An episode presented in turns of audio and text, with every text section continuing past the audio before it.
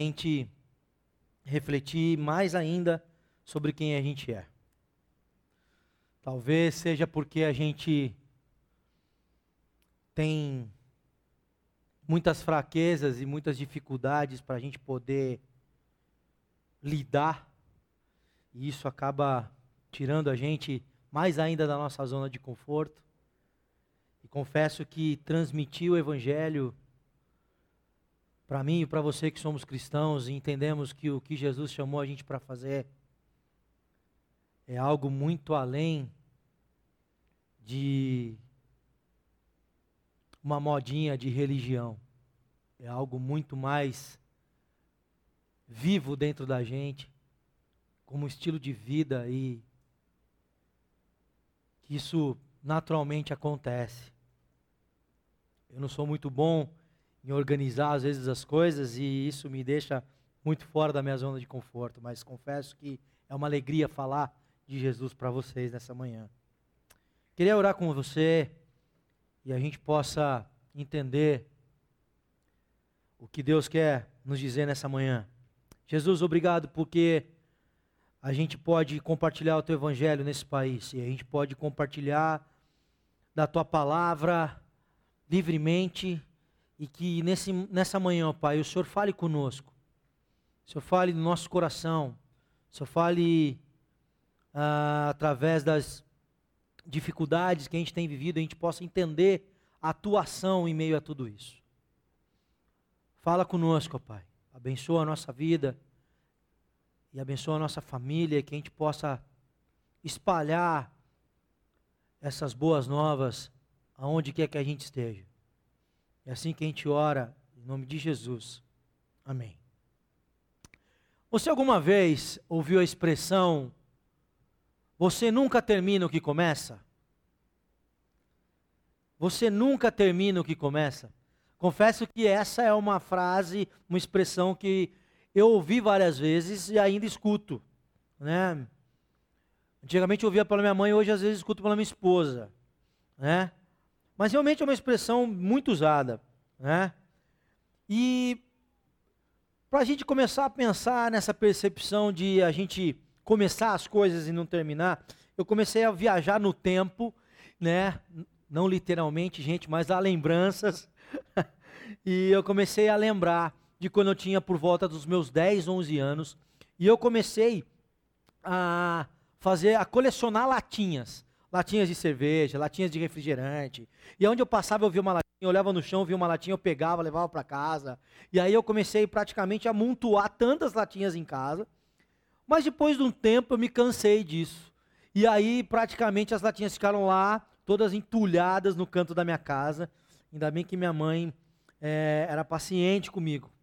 Mas esse hábito de colecionar as latinhas passou com o tempo e aí eu migrei para uma outra coisa. Eu comecei a colecionar marcas de cigarro. Aquela pegava os, os encartes de cigarro e eu comecei a colar numa pasta e eu levava os que eu tinha repetido para trocar com os meus amigos, né? E eu tinha um monte. Quando você achava uma marca importada que não existia, aparecia a figurinha, a última figurinha do álbum da Copa do Mundo, né? Que eu também colecionei. Mas depois desse tempo eu desisti de fazer a coleção dessas marcas e ficou pastas e pastas jogadas lá no meu quarto. Mas eu depois, vocês podem não acreditar, mas eu fui, é, eu me senti é, encorajado a jogar basquete. Eu estava na escola com toda essa minha altura aqui e eu vi uns amigos meus jogando e aí eu comecei a brincar com eles, aprender esse jogo e eu comecei a me apaixonar por esse esporte né? Eu tinha uma prima que também jogava e eu me inspirava também no que ela fazia. E aí eu comecei a me sentir muito empolgado com esse esporte. E além de jogar na escola, eu comecei fui levado para um clube em Piracicaba, onde a gente começou a jogar, começamos a treinar semanalmente. Aí, junto com isso, veio também a colecionar tênis, camiseta, boné, e a coisa começou a ficar grande. Né? Assistia aos jogos da NBA na madrugada, no outro dia acordava para ir para a escola. Né? Mas isso também passou. Eu praticamente não continuei com o basquete, a jogar basquete. E eu me apaixonei por uma outra fase, que era o skate na minha vida. Comecei a andar de skate, comprava skate, comprava rodinha, lixa, passava o dia na rua andando de skate, ia para os mini ramps em Piracicaba, andava com uma galera. Depois eu comecei a me apaixonar, junto com o skate, por rock, por banda, e enfim, no meio de tudo isso, eu também comecei a me engajar e me interessar por meninas. Obviamente que isso acontece depois de um tempo, não tem como.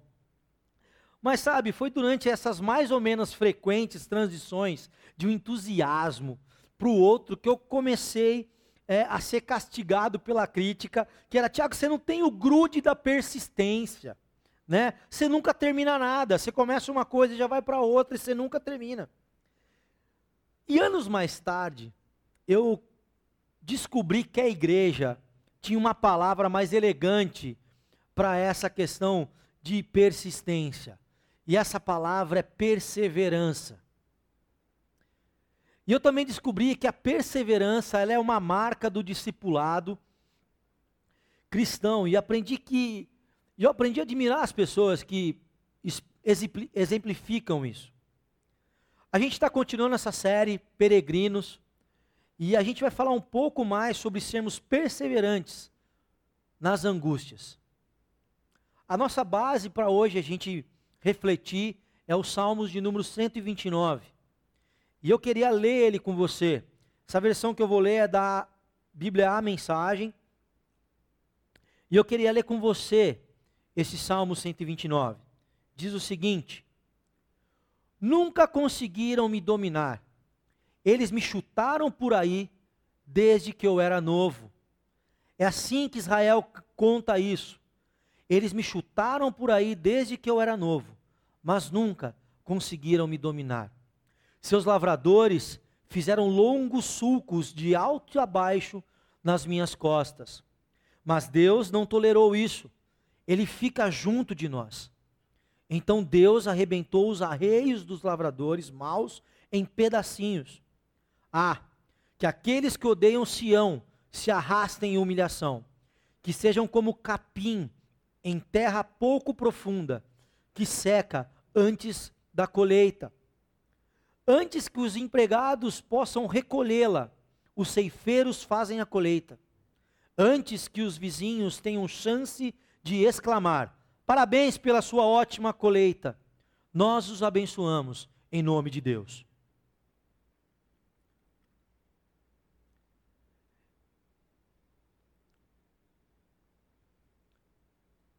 Nunca conseguiram me dominar. É assim que, que Israel começa esse salmo. Eles me chutaram por aí desde que eu era novo. Como o Neto trouxe alguns domingos atrás, esses salmos que a gente está falando são os salmos de peregrinação do povo de Israel. E nesses salmos, eles sempre costumavam constar momentos em que o povo de Israel tinha uma vitória, em momentos que o povo de Israel tinha sofrimento, ou momentos que onde eles estavam peregrinando, cantando, eles lembravam dos perigos, das coisas difíceis que eles passavam. A gente não tem exata a data de que foi escrito esse Salmo 129, nem muito quem o escreveu. Mas a gente começa a ver que o autor, ele praticamente o escreve de uma forma personificada, onde ele se coloca em primeira pessoa e ele faz, ele se faz representante da nação de Israel. Quando ele coloca assim, eles me chutaram por aí desde que eu era novo, é como se ele estivesse contando a experiência dele próprio. Aqui a gente pode ver que ele compartilha momentos de sofrimento, de opressão que viveu. Certamente ele faz se lembrar também, pode ser do tempo em que o povo de Israel ficaram 200 anos na mão dos egípcios, do faraó, sofrendo, trabalhos árduos, foram açoitados, trabalhavam duros todos os dias.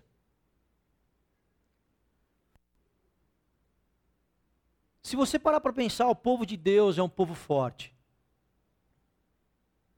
Por longos séculos, a cultura tem promovido guerra contra o caminho da fé. Eles não conseguem vencer, mas eles já tentaram de tudo, mas nada funcionou. Tentaram perseguição, ridicularização, tortura e exílio. Se você olhar para a história, você vai ver que a igreja ela sempre foi perseguida. Reforma protestante é um grande exemplo disso. Muitas pessoas morreram. Mas como eu falei, o caminho da fé ele continua saudável e robusto. Eles me chutaram por aí desde que eu era novo, mas nunca conseguiram me dominar. A pergunta que eu queria fazer para você nessa manhã foi uma pergunta que eu até encaminhei no grupo da comunidade para vocês. Você pensa na fé cristã como sendo um estilo de vida frágil que só pode florescer quando as condições climáticas estão certinhas? Ou você a vê como uma planta resistente, perene, que subsiste através de tempestades e seca, sobrevive aos passos de pés descuidados e aos ataques de vândalos? Como você vê a fé cristã? Como vê a sua fé? Como você a enxerga? Eu confesso que às vezes ela minha é meio temperamental. Acordo de manhã e falo, poxa, hoje eu estou afim de falar com Jesus. Às vezes hoje eu não estou afim de falar com Jesus. Sabe, eu vou te dar um exemplo de um texto bíblico aqui em Isaías, que fala o seguinte: Ele cresceu perante Deus como plantinha de pouco viço em campo seco. Ele foi desprezado e passado de lado. Um homem que sofria, que conhecia, que conheceu a dor de perto. Davam-lhe só uma olhada e voltavam o rosto. Esse é um quadro de extrema rejeição e dolorosa perseguição. O que, que poderia advir de um começo tão pobre e tão precário? Não muito parecia, né? Contudo, o texto continua, veja o resultado. Ele verá vida vir disso. Vida, vida e mais vida. E o plano de Deus prosperará através daquilo que ele faz daquele terrível trabalho penoso da alma, ele verá que vale a pena e ficará feliz por tê-lo feito. Através do que ele aprendeu, meu justo, meu servo, fará muitos justos, levando ele mesmo a carga dos pecados deles. Aqui esse texto está falando de Jesus. A pessoa de fé sobrevive a todos os opressores. A fé perdura. O exemplo de Jesus, onde a fé perdura também, e você deve estar se perguntando: pô, mas Jesus era Deus, ele também era homem. Ele passou pelas mesmas dificuldades, os mesmos sentimentos que eu e você passamos hoje. Você se lembra quando ele passou, começou seu ministério, ele foi para o deserto, ficou 40 dias e 40 noites numa tentação e terminou naquela memorável provação e dureza no Getsemane em Jerusalém?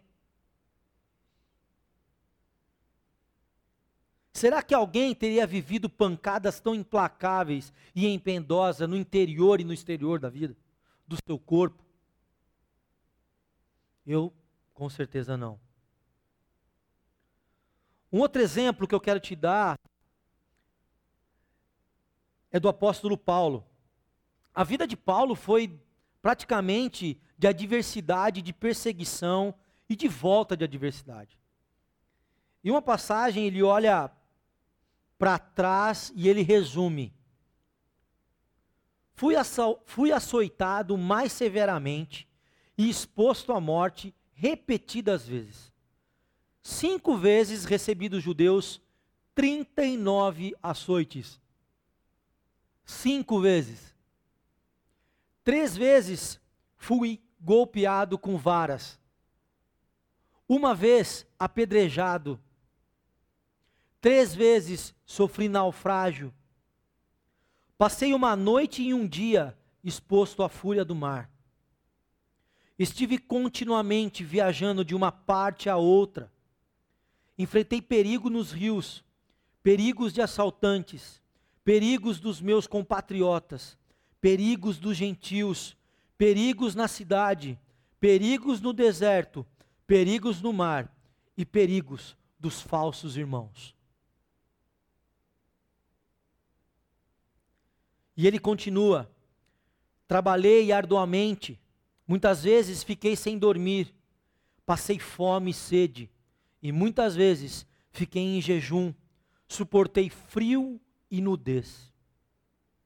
Além disso, enfrento diariamente uma pressão interior, a saber, a minha preocupação com todas as igrejas. Quem está fraco, que eu não me sinta fraco. Quem não se escandaliza, que eu não me queime por dentro.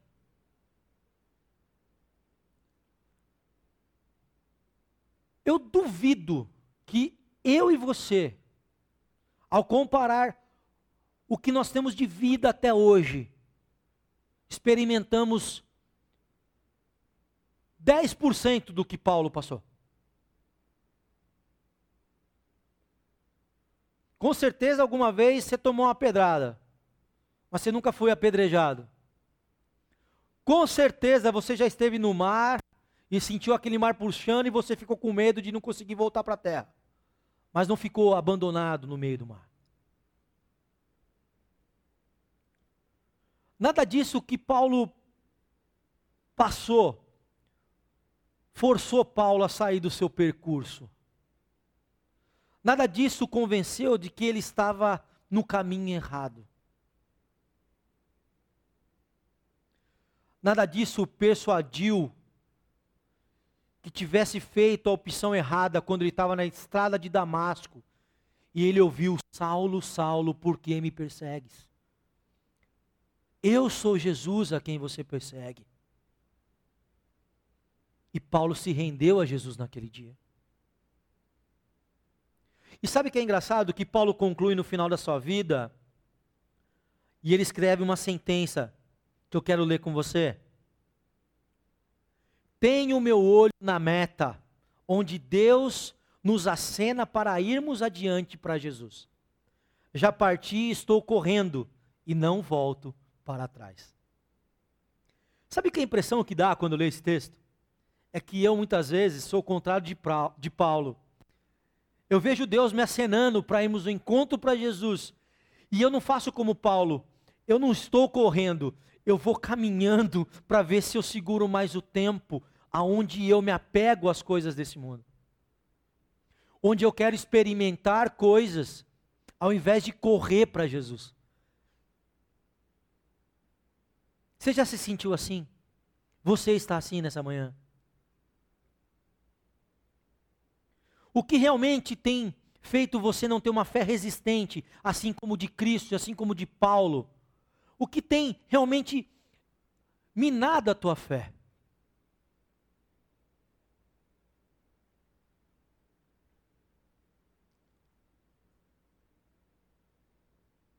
Talvez eu e você precisamos desenvolver olhar para a gente no que a gente tem se apegado, no que a gente tem tido paciência e no que a gente tem perseverado dia após dia. Como eu disse, o caminho da fé não é uma moda adotada em um século apenas para ser descartada no século seguinte. O caminho da fé ele dura longo tempo, é uma peregrinação, é uma jornada que eu e você estamos passando juntos lado a lado com outros peregrinos. E esse caminho já foi testado completamente. Como anda a sua fé? Quais têm sido as suas expectativas quando as angústias te oprimem? Quando as coisas não estão indo bem, como o Wenner disse no início?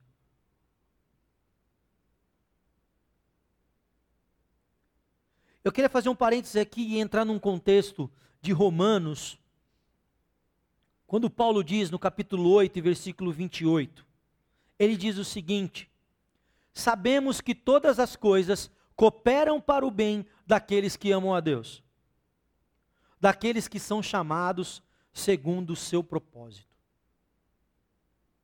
Sabemos que todas as coisas cooperam para o bem daqueles que amam a Deus, daqueles que são chamados segundo o seu propósito. Quando a gente olha para esse texto, você deve estar pensando, não é verdade. Não é verdade. Cara, tudo que eu estou vivendo coopera para o meu mal. Nada está cooperando para o meu bem. Cada dia que eu acordo, uma coisa nova acontece para não cooperar para o meu bem. Tem algo dando errado. A impressão é que eu não vou ficar bem. Eu chego em casa, ligo o jornal, não tem notícia boa. Eu levanto de manhã, vou tomar café, uma notícia ruim do trabalho já chega no meu WhatsApp.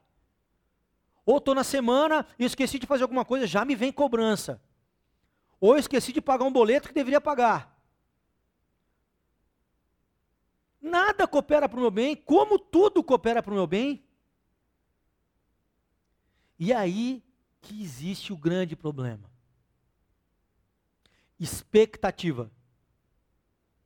Quando você olha para um texto que diz tudo coopera para o bem daqueles que amam a Deus, a pergunta que você tem que fazer é essa: O que é estar bem?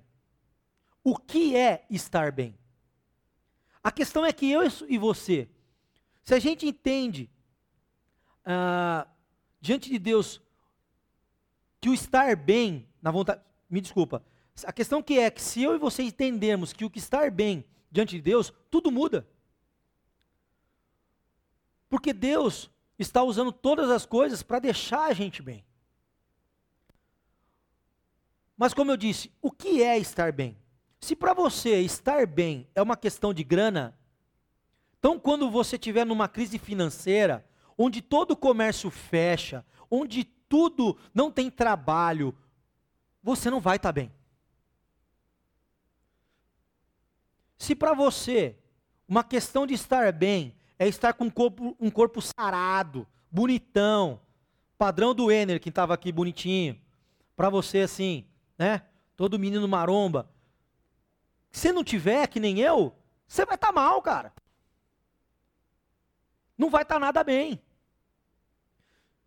Se para você estar bem é ter uma casa com 18 quartos, 20 banheiros, que não mais não gosta, não vai ser bom. Se você não tiver. Os caras vão me matar daqui a pouco aqui. A impressão, gente, que quando a gente tem essa expectativa nessas coisas, é que a gente, que nada vai estar cooperando para o nosso bem. De fato. Agora entenda, o que é estar bem diante de Deus? O verso 29 de Romanos 8 nos responde. Porquanto aos que de antemão conheceu, também os predestinou para serem conformes à imagem do seu filho, a fim de que ele seja o primogênito entre muitos irmãos.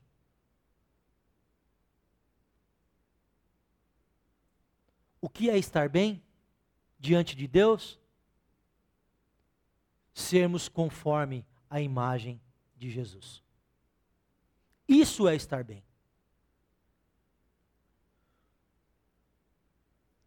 O desânimo vem quando a nossa expectativa é diferente da expectativa de Deus. O nervoso vem quando a nossa expectativa está diferente da expectativa de Deus. A gente entrega a nossa fé para todas essas outras coisas, mas a gente não entrega a nossa fé nas mãos daquele que quer nos transformar à imagem de Jesus. Olha como a gente deveria ler esse texto. Sabemos que todas as coisas cooperam para que aqueles que amam a Deus, aqueles que foram chamados segundo o seu propósito, a cada dia se pareçam mais com Jesus. Sabe o que está acontecendo com tudo isso na nossa vida? Sabe por que está acontecendo? Porque Deus quer transformar eu e você à imagem de Jesus. E aí que o desânimo acaba. Quando a gente entende isso, a gente consegue perceber que o plano de Deus é perfeito. E que tudo que está ao nosso redor está nos direcionando para sermos mais parecidos com Jesus, para sermos mais humilde, mais manso, a gente possa amar a nossa família, a gente possa ter mais autocontrole, a gente possa servir mais as pessoas. E isso vai moldando em nós o caráter e a imagem de Jesus.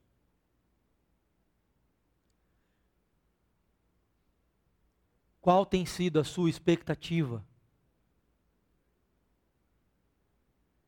Vamos continuar o salmo, versículo 13 diz o seguinte: Seus lavradores fizeram longos sulcos de alto a baixo nas minhas costas. Então Deus arrebentou os arreios dos lavradores, maus em pedacinhos. Gente, imagine Israel, uma pessoa de fé, estendida no chão, prostrada. Aqui o salmista ele usa o exemplo da lavoura, da agricultura. E ele está falando que fizeram longos sulcos, né, longos cortes nas costas, de cima embaixo do povo de Israel. O que está acontecendo é que você imagina um boi, um cavalo, e atrelado a ele tem um arado né, com aquelas lâminas. E a pessoa está no chão e o cara está lavrando as costas do povo. Longos cortes se abrem na pele, na carne, para cima e para baixo, sistematicamente. Imagine que ali tem sangue, ali tem dor, a crueldade constante nesse momento. Talvez você deva estar tá enxergando a sua vida desse jeito você esteja prostrado e muitas coisas ruins estão acontecendo sobre as suas costas. Mas o salmo ele não para por aí. Ele fala que Deus arrebentou as cordas, os arreios dos, dos lavradores em pedacinhos. A percepção que ele diz é que isso não dói mais. Que acabou o sofrimento que os lavradores que estão fazendo isso, eles estão perdendo seu tempo, desperdiçando energia. Talvez você se sinta hoje escravizado. Talvez você se sinta preso diante da situação que tem te oprimido constantemente. Você consegue identificar quais são essas opressões e coisas que estão te escravizando constantemente? coisas que estão tirando o seu sono, que estão te impedindo de buscar ser cada vez mais parecido com Jesus. Quantas, quantos de nós vivemos escravizados muitas vezes pela religiosidade, pela ganância, pelo orgulho, como o Neto falou no, na semana passada? Sabe, a minha esperança nessa manhã que está assistindo esse pecador falar para você, esse cara imperfeito que está falando para você é que você volte os olhos para Jesus. Você volte seu coração para Deus. Eu não tenho ambição nenhuma de que a nossa comunidade toda assista às palestras que estão sendo feitas aqui. A minha não tenho ambição nenhuma de que todo mundo assista às coisas da movimento. Mas o meu coração dói quando eu vejo que as pessoas que eu amo não enxergam Jesus na vida delas. E talvez seja porque eu também falho e não consigo ser claro naquilo que eu preciso mostrar para elas, porque eu também preciso aprender quem é Jesus na minha vida. A comunidade Movimento, no, ano, no mês que vem, vai completar mais um ano de vida. E não foi fácil desde o início. Muitas coisas nos oprimiram, muitas coisas tiraram o nosso sono. Mas tudo que sempre foi ensinado aqui é que Jesus ama você indiferentemente do que você faça. O amor de Deus não muda por você se você é mais bonzinho, se você não é. Ele te ama.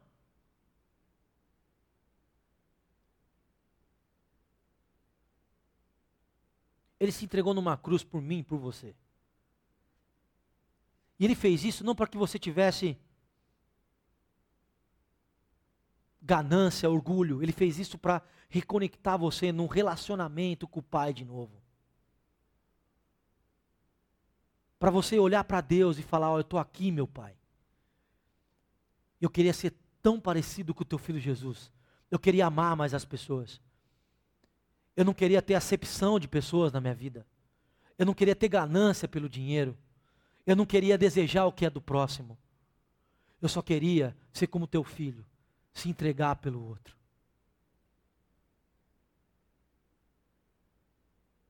Jesus ele não morreu numa cruz para que você pudesse dar seus dízimos e você receber algo em troca. Porque se você faz isso, isso não é dízimo, isso é barganha.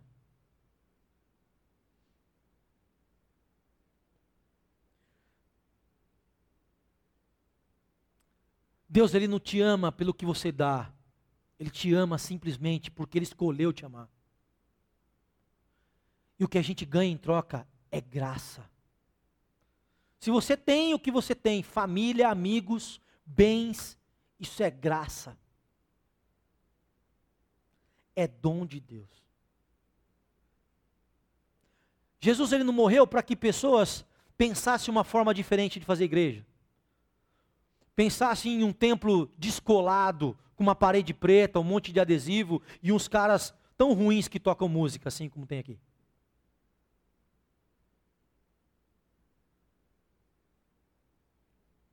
Talvez eu e você, que estamos na comunidade há todo esse tempo, achamos que ela só existe porque eu e você fazemos alguma coisa. É apesar de mim e apesar de você que o Evangelho existe. Talvez você deve estar recebendo essa mensagem e deve estar doendo porque está mexendo com a tua zona de conforto. E é o que Jesus faz quando a gente decide olhar para Ele. Ele mexe com a gente e Ele impacta o nosso coração.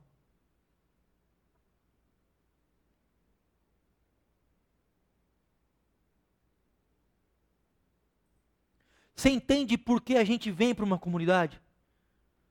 É porque Jesus transformou o nosso coração. E a gente começa a olhar para o outro, e a gente olha para a outra e a gente fala: Eu amo essa gente, eu quero estar com eles, eu quero estar junto, eu quero compartilhar do que Jesus faz na minha vida, eu quero poder compartilhar do que Jesus está me falando todos os dias, e daquilo que está me deixando louco muitas vezes que eu não entendo. E você poder olhar para o teu brother e falar assim: Cara, toma um café comigo e me explica, porque eu não estou entendendo o que Jesus está me falando, bicho. Ou talvez seja um dia que você possa ligar para um brother e falar: Cara, meu casamento está horrível.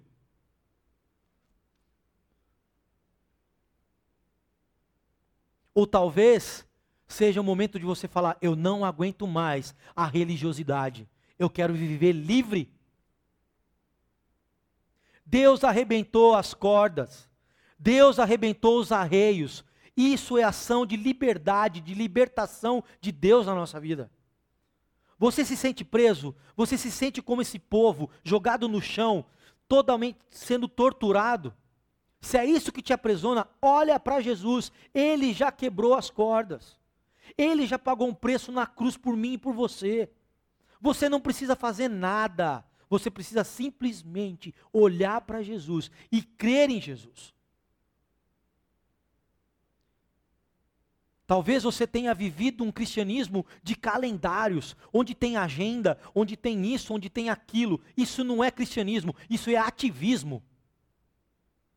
Se a gente faz alguma coisa, é por amor àquele que nos amou primeiro. O que te motiva? Quais são suas expectativas? Porque se não tiver a música diferente, eu não vou. Porque se não tiver o pastor falando daquele texto, eu também não vou. E eu só me relaciono com quem realmente é do meu mundinho. Eu só vou participar de um grupo porque, ah, se tiver fulano. Não, eu não vou, porque eu sou uma pessoa que eu não gosto de falar de mim. Então vou morrer sozinho. Você quer experimentar Jesus? Olhe que as cordas já foram cortadas.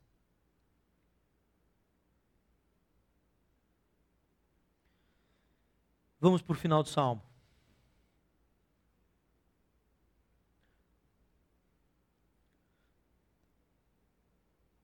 Ah, aqueles que odeiam Sião se arrastem em humilhação, que sejam como capim em terra pouco profunda, que seca antes da colheita. Antes que os empregados possam recolhê-la, os ceifeiros fazem a colheita. Antes que os vizinhos tenham chance de exclamar: Parabéns pela sua ótima colheita, olha que linda! Nós os abençoamos em nome de Deus. Ou seja, o salmista está tá orando para que Deus destrua os seus inimigos nesse momento. Ele está orando para que para aqueles que causaram sofrimento, causaram angústia e fizeram-lhe ter marcas, não somente no, no corpo, mas na mente, no coração, de toda angústia e sofrimento que passaram. Esse tipo de oração, ah, onde a pessoa que teme a Deus, que conhece a Deus, faz, pedindo a destruição dos seus inimigos, ela é chamada de oração imprecatória. Oração impreca, imprecatória, até difícil de falar. Nessa oração, o, a, o temente a Deus, ele, ele pede que Deus castigue os seus inimigos que Deus retribua aquilo que eles fizeram com o povo de Deus. Tem uns outros exemplos, eu vou ler para vocês aqui. Fala o seguinte, Salmo 55, versículo 15. O salmista ora da seguinte maneira: Que a morte os assalte e que vivos eles desçam a cova. Duro, hein? Outro, ó Deus, quebra os dentes deles da boca. Desa, desam, é, que eles desçam como águas que se escoam, desapareçam como águas que se escoam. Tem hora que dá vontade de falar mesmo, né? Que Deus quebra os dentes desses caras. Né? Tem hora que dá vontade de falar assim, não dá, mãe? Salmo 109, de 9 a 13, diz o seguinte: Deus, que fiquem órfãos os seus filhos e viúvas suas esposas. Esses são alguns exemplos de orações imprecatórias que a gente encontra no livro de Salmos. No Novo Testamento também tem, tá? Mas o que o salmista está pedindo aqui no Salmo 129 é que, se você olhar o contexto, ele fala assim: ó, que eles se arrastem em humilhação, que sejam como capim em terra pouco profunda. Ou seja, Senhor, acaba com esses caras. Que ninguém abençoe esse povo. Se você, como eu, foi criado na igreja, né, todo aquele contexto de igreja, passou alguns anos na escola dominical, mas não gostava pra caramba de ficar junto comigo na minha classe. Né, ele não entendia nada, eu tinha que explicar para ele. Uma oração dessa deve soar estranho, não é verdade? Se ouvir alguém falando, pô, vai lá e arranca os dentes da boca deles, Deus, faz que os filhos sejam órfãos, que as suas esposas sejam viúvas. Você começa a olhar isso e fala, cara, que negócio é esse, mano? O cara orando para isso. Imagina eu chegar na sua casa, né, e falar assim, o Ener, ó, seguinte, mano, que você morra. Mata o Ener, Deus. Brincando, tá, irmão? Como que um crente pode orar isso, gente? Como que um crente pode amaldiçoar? Será que você está tá perguntando, será que eu posso fazer uma oração dessa contra os meus inimigos? Contra os que me angustiaram, me aborreceram e que causaram marcas durante a minha vida? Eu tenho certeza que enquanto eu estou falando isso, vem coisas na tua cabeça sobre coisas que te aborreceram, te angustiaram e te trouxeram tristeza. Eu queria dizer algumas coisas breves sobre esse tipo de oração para você. Quando você estuda essas orações imprecatórias na Bíblia, você percebe que o salmista, é, o que, que ele quer com essa oração? Ele não quer uma vingança pessoal. Do tipo assim, Deus, destrói esse pessoal porque eles me machucaram. Eu estou com raiva desses caras. Então vai lá, acaba com eles, porque pelo que eles fizeram comigo. Ao contrário disso, você vai ver uma preocupação que não é de vingança. Na verdade, as orações imprecatórias, elas vêm do desejo de que Deus seja glorificado. E que a justiça de Deus seja feita. Elas são movidas pela indignação do cristão que ama a Deus, que vê o nome de Deus e o povo de Deus sofrendo. Então ele quer que Deus faça justiça com os seus adversários e que a verdade de Deus seja estabelecida. Simplesmente esse é o objetivo. Ele quer que as pessoas lembrem que Deus é amor, mas também que Ele é justo e que Ele é verdadeiro. Segundo, nenhuma dessas pessoas na Bíblia que fazem essa oração, elas resolvem ir lá e se vingar pessoalmente. Ao contrário, o que, que eles fazem? É entregar os seus inimigos na mão de Deus. Eles não estão pegando a espada, indo lá e fazendo vingança, fazendo justiça com as próprias mãos. Eles entregam essas pessoas em oração a Deus e diz: Deus, faça justiça. Terceira coisa, importante também, o alvo final dessas orações é a glória de Deus. É esse desejo que nasce no coração da pessoa que está orando de ver Deus vindicado. Quarto, ele ora pela destruição dos inimigos de Deus. Isso não significa excluir orar que os inimigos se arrependam. Seria mais ou menos assim: Senhor, eu oro para que eles se arrependam, oram pra, oro para que eles se convertam, os meus inimigos e os inimigos do povo de Deus, que eles se convertam para a tua glória. Mas, se eles não se converterem, se eles não se arrependerem, Destrói-os, Deus, para que a sua glória e a sua justiça seja manifestada. A gente tem que orar pelos nossos inimigos, mas oração passa pelo arrependimento. Orar para que Deus salve os nossos inimigos. Só que para isso eles têm que se arrepender. E se eles não se quiserem se arrepender, que Deus dê o juízo ou a justa retribuição ou seja, castigo, condenação e destruição, porque eles não se arrependeram. Quinto ponto. Essa oração ela pode ser feita por um crente, sim. Ela pode ser feita por um cristão.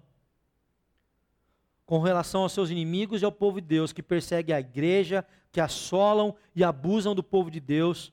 E quando o cristão é vítima de um abuso pessoal da parte de ímpios, que o perseguem e o que o angustiam. Jesus ele disse aos seus discípulos que quando eles fossem pregar o evangelho, né, e as pessoas não aceitarem, que eles pegassem, batessem as sandálias dos seus, pó, dos seus pés, tirando a poeira, querendo dizer, ó, oh, a gente não quer nem a poeira da cidade de vocês. Porque eles eram objetos da ira de Deus e a Bíblia diz que a ira de Deus, Deus ia ter mais rigor contra aquela cidade que não aceitou o evangelho do que ele foi com Sodoma e Gomorra. Um outro texto, em Apocalipse 6 e 10, João ele tem uma visão do céu das almas que foram mortos pelo nome de Jesus, os mártires. Você já deve ter lido alguma coisa sobre eles. E muitos ainda existem. E lá o que essas almas estavam dizendo a Deus era: Até quando o Senhor não vinga o sangue daqueles que habitam sobre a terra. Em outras palavras, Deus, quando o Senhor vai fazer justiça? Quando o Senhor vai punir os inimigos? E nesse mesmo livro de Apocalipse, capítulo 18, versículo 20, diz o seguinte: A queda da grande Babilônia, que representa os reinos desse mundo, que perseguem o povo de Deus, e lá o anjo diz: Caiu, caiu a grande Babilônia. E no versículo 20 diz: Regozijem-se, povo de Deus, apóstolos e profetas, porque o inimigo de Deus se alegrem com isso. Porque caiu o inimigo de Deus, se alegrem com isso. Ou seja, a oração imprecatória, ela faz parte da vida do cristão. Agora sim, gente, quando a gente estiver orando dessa maneira, a gente vai ter que estar tá fazendo exatamente como a Bíblia ensina. E aí, que muitas vezes a gente está orando com sangue nos olhos, vamos assim dizer, essa expressão. Né? Bom, o que aprendemos nesse salmo então, gente? Que os filhos de Deus, eles sofrem sim abusos, hostilidade, opressão, perseguição. Por isso eu não queria que você ficasse surpreso quando e espantado quando as coisas acontecem na sua vida. Não é que Deus te abandonou, mas é que Ele permite que isso aconteça, para que eu e você sejamos mais parecidos com Jesus. Dois, Deus sempre está com o seu povo. Você não está sozinho. Três, ore pelo arrependimento dos que cometeram injustiça contra você. Quarto, não alimente sentimento de ira, mas deixe essas pessoas nas mãos de Deus. E quinto, espere pelo dia do juízo, onde Deus ira, onde Deus irá fazer justiça por mim e por você. As forças, sexto, a força para orar pelos que nos perseguem é um reflexo da comunhão que nós temos com Jesus. Talvez, muitas vezes, nós não tenhamos forças para orar pelos que nos fazem mal. Mas a gente unido com Cristo, trabalhando o relacionamento com Deus, a gente vai ter força para passar pelos abusos, e Deus vai nos dar graça para suportar todas essas coisas maus. Eu queria que você pensasse nessa frase do Eugene Peterson sobre perseverança. Perseverança não significa perfeição, significa que prosseguimos. Não desistimos quando descobrimos que ainda não somos maduros e que há ainda uma longa viagem pela frente. Os salmos, eles não foram escritos por pessoas perfeitas. São gente como a gente. Perseverança não é resignação. Aguentar as coisas que estão, as, aguentar as coisas como elas estão fazer as mesmas coisas anos seguidos, nem ser um capacho em que as pessoas limpem os pés da gente.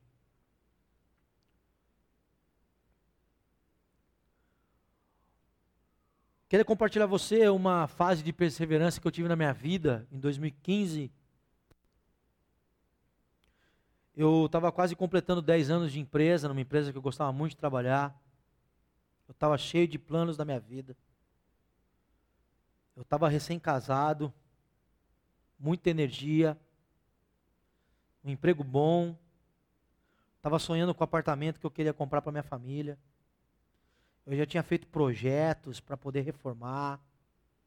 Eu já tinha sonhado com espaço para receber meus amigos.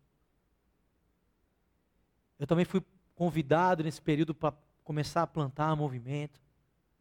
Uma igreja que me faz sonhar cada vez mais com gente servindo a Deus.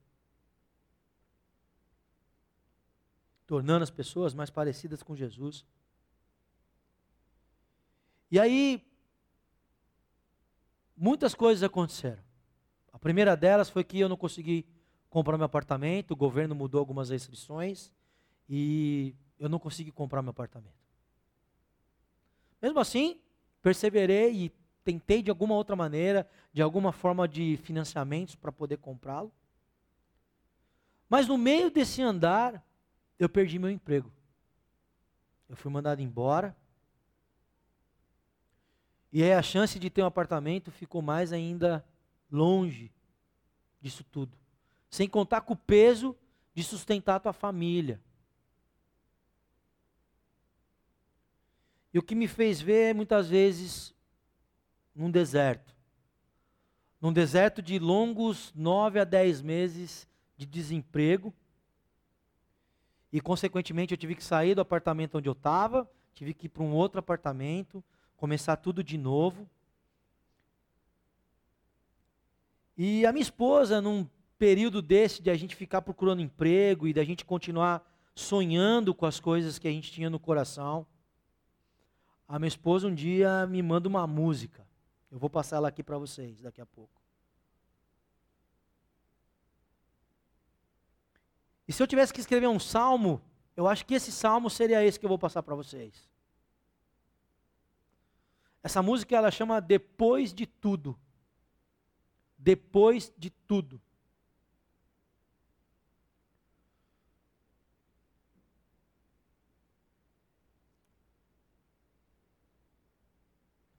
A música fala o seguinte: Para sempre eu vou andar sem olhar para trás jamais. E sempre eu vou saber que a tua mão me guarda. Apenas poder guardar na memória minha história. Eu quero fazer parar meus pés diante da tua casa. Para sempre eu vou entrar nos teus átrios com meu canto. O tempo pode passar, mas não passam os meus sonhos. Atravessar o deserto e depois de tudo, ainda crer na promessa. Eu sei onde tudo começou. E quem eu sei é fiel para terminar. O mal? Ah, o mal. Eu sei bem porque eu passei.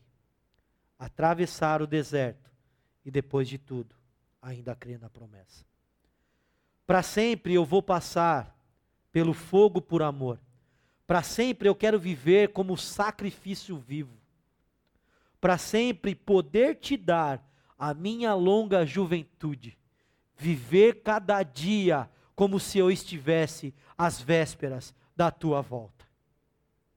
Eu sei, eu sei onde tudo começou. E quem eu sei é fiel para terminar? O mal? Ah, o mal. Eu sei bem porque passei. Atravessar o deserto. E depois de tudo, ainda crer na promessa. Escuta essa canção e espero que você possa ter um momento de oração enquanto você a ouve. Queria concluir com você, para a gente refletir e praticar.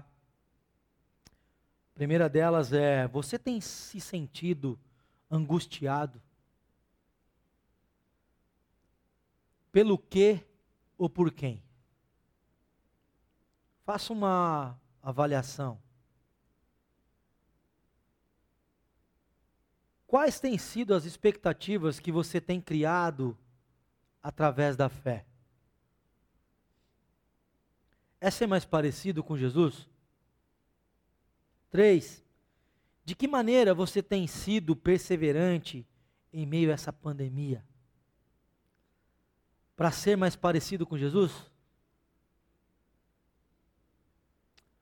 Você sente Deus presente com você perante as angústias. Queria orar com você nesse momento.